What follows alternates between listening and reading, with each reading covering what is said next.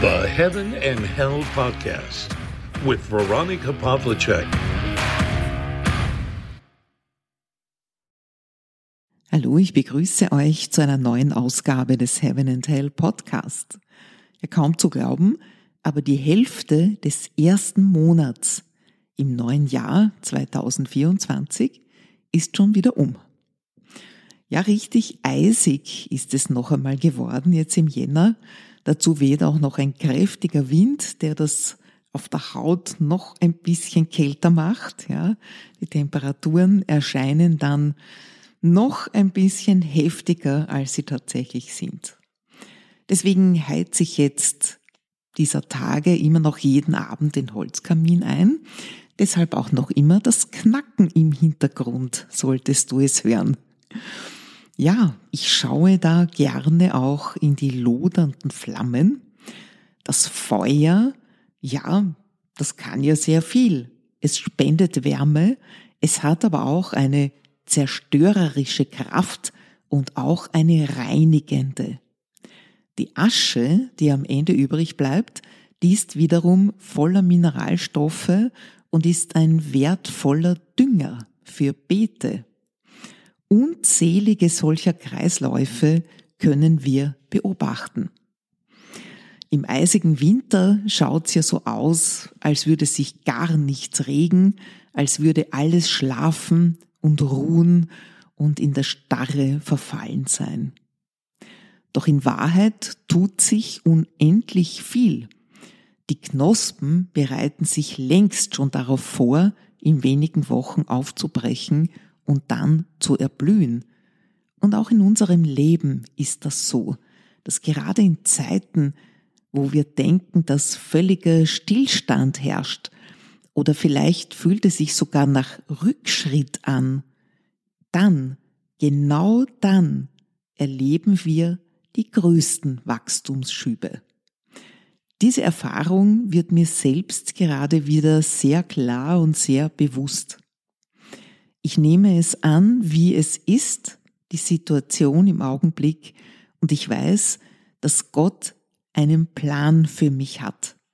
Er kennt ihn schon, ich kenne ihn noch nicht genau, aber mit Glauben und Vertrauen und Geduld, all diese Dinge, in denen wir uns Menschen üben dürfen, wird es gelingen, dass auch ich irgendwann einmal die Klarheit bekomme und sehe, wie dieser Plan aussehen soll.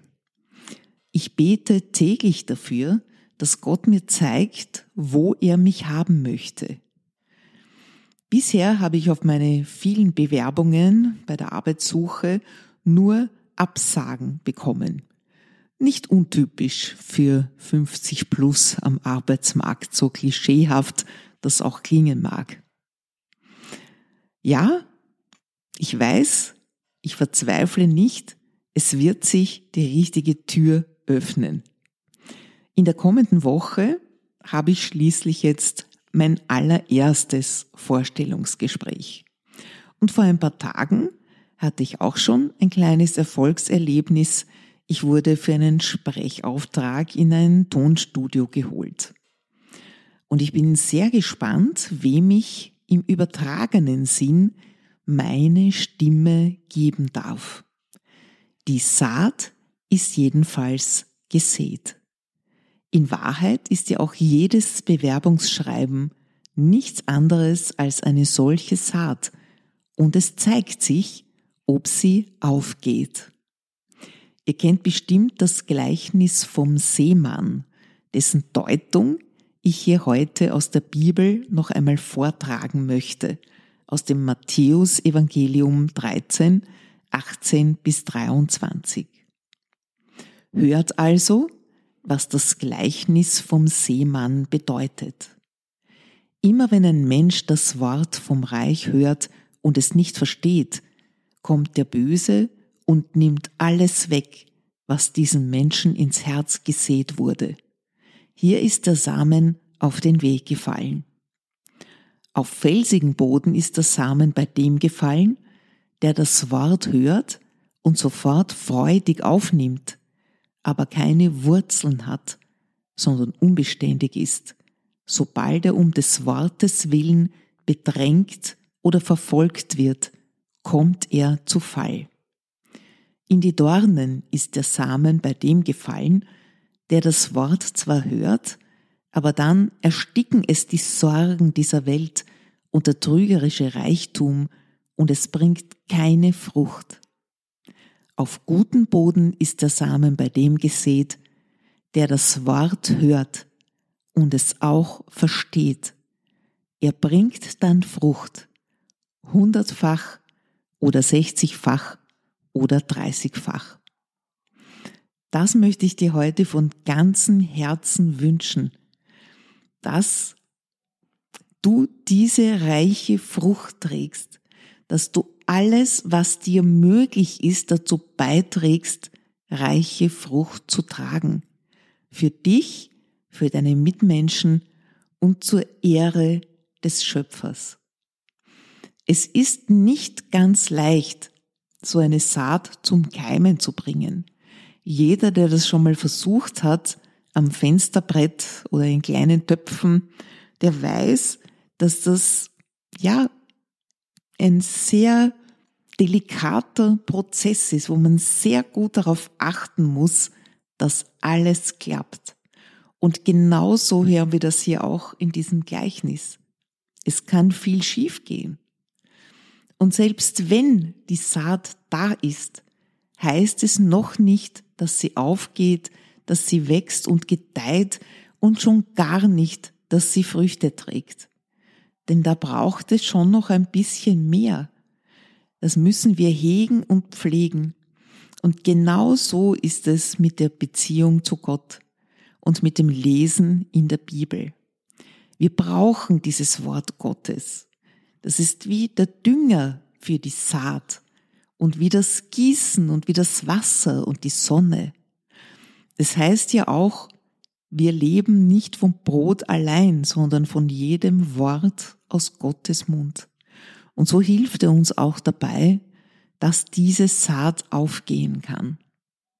Und was ich besonders bemerkenswert finde, ist, ja, dieser Satz, dass es nicht einmal etwas nützt, wenn man dieses Wort freudig aufnimmt, und es aber keine Wurzeln gibt, wo es verankert wird in unserem Herzen, wo es bei den geringsten Schwierigkeiten oder bei Angriffen, denen wir ausgesetzt sind, und das sind wir Christen.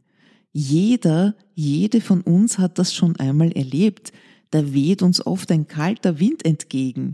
Nicht jetzt was das Wetter betrifft, sondern ja, wie unsere Mitmenschen darauf reagieren, wenn wir von Gott oder gar von Jesus Christus sprechen.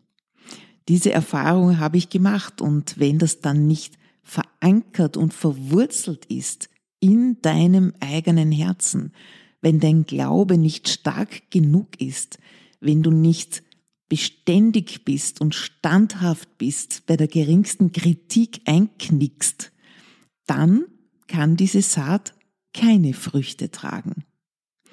Oder auch das Gleichnis mit den Dornen, dass zwar der Samen aufgeht, aber er wird erstickt in den Sorgen dieser Welt.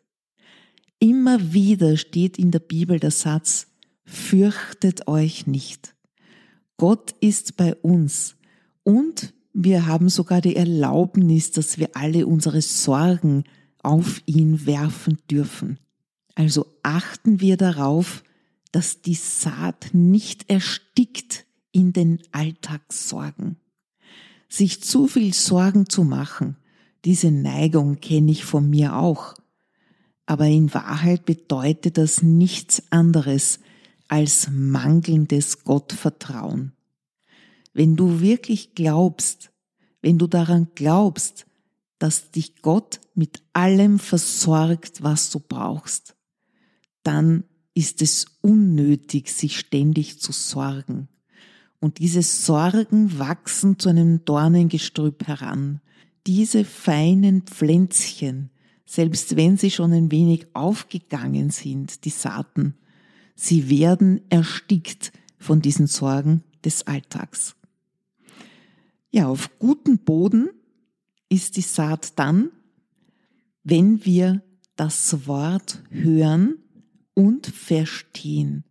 Und das gelingt uns, wenn wir uns täglich damit beschäftigen, mit Gott sprechen, sein Wort lesen, sein Wort hören, auch mit anderen über unseren Glauben sprechen, über das Sprechen, was wir noch nicht verstehen, näheres Lernen über die Bibel und dann haben wir diesen fruchtbaren Boden, den wir brauchen.